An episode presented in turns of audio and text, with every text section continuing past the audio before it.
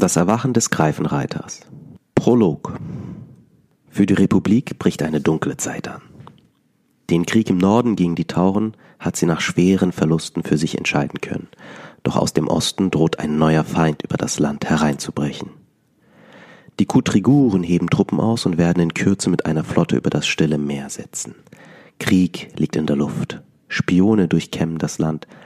Die Republik wie auch das Kutrigurenreich suchen verbissen nach dem Greifenreiter, der sich vor drei Jahren zum ersten Mal in Suriani gezeigt hatte.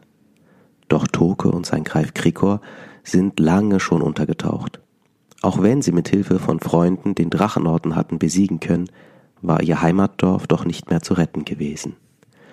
So leben sie nun seit fast drei Jahren abgeschieden auf der anderen Seite des Ephraim-Gebirges an der Westgrenze der Republik bei den Rittern der burgundischen Kurfürsten. Die Suche nach dem Greifenreiter wurde die ganze Zeit über mit vollem Eifer betrieben, blieb aber erfolglos. Doch die Spione dringen unaufhaltsam immer tiefer ins Land. Erster Teil. Auf den Friedhöfen Mauretaniens. In Mauretania von den Einheimischen auch Mauretanien genannt, herrschen andere Sitten. In Suryani muss eigentlich kein Mensch in Gräber hinuntersteigen, niemand in nasskalten Gruben auf den Leichnam warten, den mehrere Mönche in dunkelroten Kutten in die Tiefe reichen, hinab zum letzten Angehörigen des Verstorbenen. Niemand muss sich zwischen tiefen Wänden aus Erde allein und verloren fühlen. Doch Toke sitzt hier unten und friert, ein Mönch mit einer spitzen Nase in einem eingefallenen Gesicht lässt einen blendend weißen Sack hinunter in die Grube. Toke kann sich nicht vorstellen, dass das kalte Etwas, welches er da im Leichentuch ertastet, seine Großmutter war. Aber er weiß es. Ein Mensch wiegt schwer. Vor Anstrengung keuchend stemmt sich Toke gegen die feuchtkalten Wände. Er hat auf alle Hilfe verzichtet, möchte Nana ganz aus eigenen Kräften in das Grab legen. In den Jahren nach der Umsiedlung der meisten Angehörigen des Volkes der Sojani, nach dem Überfall des Drachenordens und dem Verlust des Heimatlands, hat Toke eine ungewöhnliche Strenge gegenüber sich selbst entwickelt, denn er beschloss, niemandem zur Last zu fallen. Toke hätte seiner Nana sogar am liebsten einfach in ihrer beider Heimat am Waldrand ein Grab ausgehoben und sie dort zur Ruhe gebettet. Er hätte Wein über die locker aufgeworfene Erde gekippt, Vielleicht wäre auch ein Gebet über die vor Anstrengung trockenen Lippen gekommen, ein Gebet der Sojani, die mittlerweile in alle Winde verstreut leben. Doch der Ordensmeister Otto und die Mönche nahmen Toke in die Pflicht. Halb überredeten, halb zwangen sie ihn, seine Großmutter auf dem Friedhof des Klosters zu beerdigen, in strenger Befolgung der Sitten der Mauretanier. Den Leichensack legt Toke längs in das Grab, entfernt die Schnüre, die die Glieder binden und stellt Bretter der Länge nach auf. Er lehnt die Hölzer schräg über den Leichnam an die Wand und bildet einen kleinen Schutz. Die Mönche werfen frische Tannenzweige hinunter, als Toke aus der Grube hinausklettert. Er verliert kurz das Gleichgewicht. Doch Bruder Otto packt ihn rücklings am Gürtel und hebt ihn zu sich hoch. Der Mönch lächelt und drückt Toke eine Schaufel in die Hand, klopft ihm dann so herzlich auf die Schulter, dass Toke zwei Schritte zur Seite taumelt. Bruder Otto ist zufrieden. Erst du, dann alle anderen, sagt er. Leises Prasseln von kleinen Kieselsteinchen auf Holz erfüllt die Begräbnisstätte, als Turke und einer der Mönche mit zwei Schaufeln abwechselnd die eigens zu diesem Zweck hier aufgehäufte Erde in das Grab schütten. Schnell erlischt das sanfte Pochen auf Holz, und schon legen die Männer die Schaufeln beiseite. Wortlos werfen sie die Geräte in den klapprigen Handwagen und machen sich auf den Rückweg. Sie bilden eine Kolonne aus dunkelrotem Stoff, einen Lindwurm, der sich durch die wild aufragenden schwarzen Grabsteine zur Kirche der geräderten Jungfrau schlängelt. Turke bleibt am Grab zurück. Er ist tief in Gedanken an seine Nana versunken, als sich plötzlich jemand neben ihm räuspert. Jato! Heute schließt du ab, sagt er, während er seine wunde Wange kratzt.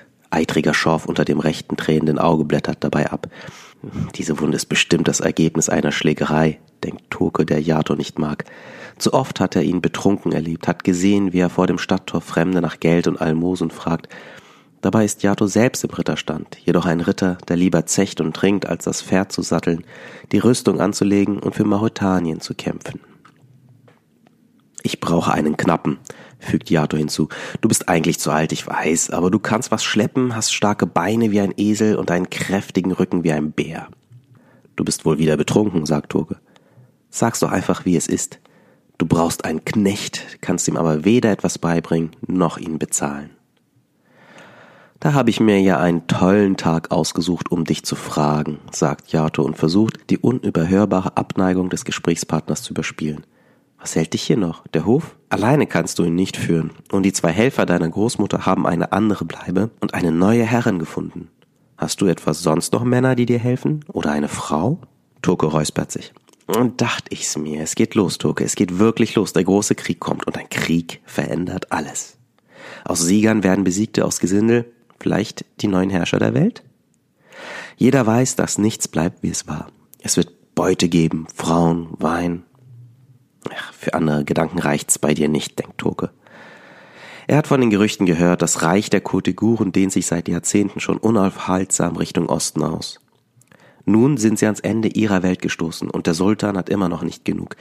Er will weiter nach Westen vorstoßen, alle Länder erobern, bis die dunkelblaue Flagge mit der weißen Schlange über jedem bekannten Reich, jedem Flecken Erde weht. Und die Republik ist der erste der westlichen Nachbarn, der die Armee des Sultans erblicken wird. Es ist nur eine Frage der Zeit. Ich habe gesehen, dass du mit einer Waffe umgehen kannst, sagt Yato und schaut sein Gegenüber prüfend an. Ich kann nicht kämpfen, sagt Toke. Du irrst dich. Wir mussten aus Sojane fliehen, als die Stämme der Uro nach Norden wanderten. Der Drachenorden war da schon zerschlagen und Titus und seine Männer hatten das Land wehrlos den Uro überlassen. Sie ließen sich an den Ausläufern der weiten Steppe nieder, dort, wo unser Dorf liegt. Die Republik war durch das Ephraimgebirge vor ihnen sicher, wir aber nicht. Ihr habt auf der anderen Seite des Gebirges Zuflucht gesucht und gefunden, hier in Mauretania. Es war reines Glück, dass es deine Großmutter und dich hierher verschlagen hat, bevor die anderen Sojana kamen. Gaia hat euch sogar einen kleinen Hof geschenkt. War das alles Zufall? Ich hoffe, du bist jeden Tag aufs Neue dafür dankbar. Toke blickt um sich, ob jemand Yato gehört hat. Hab keine Angst. Nur weil ich den Namen einer alten Göttin ausspreche, heißt das nicht, dass sie uns gleich erscheinen wird, fügt er grinsend hinzu. Du bist zwar schon eine ganze Zeit hier, aber die Angst des Fremden hast du noch nicht abgelegt.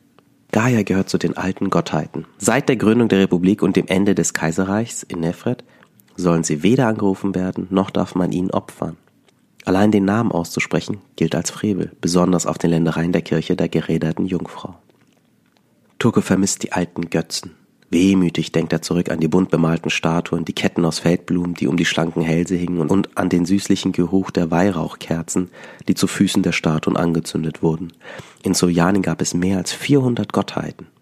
Die neue und alle anderen überragende Gottheit, deren einziger Verdienst darin besteht, gerädert worden zu sein und deshalb keine Opfer duldet, kann Toke nicht leiden. Die geräderte Jungfrau, so die Überlieferung, verweigerte sich stets aller Gewalt vergütig bis zur Selbstaufgabe. Das macht sie ihm verdächtig. Ich kann nicht kämpfen, wiederholt Toge.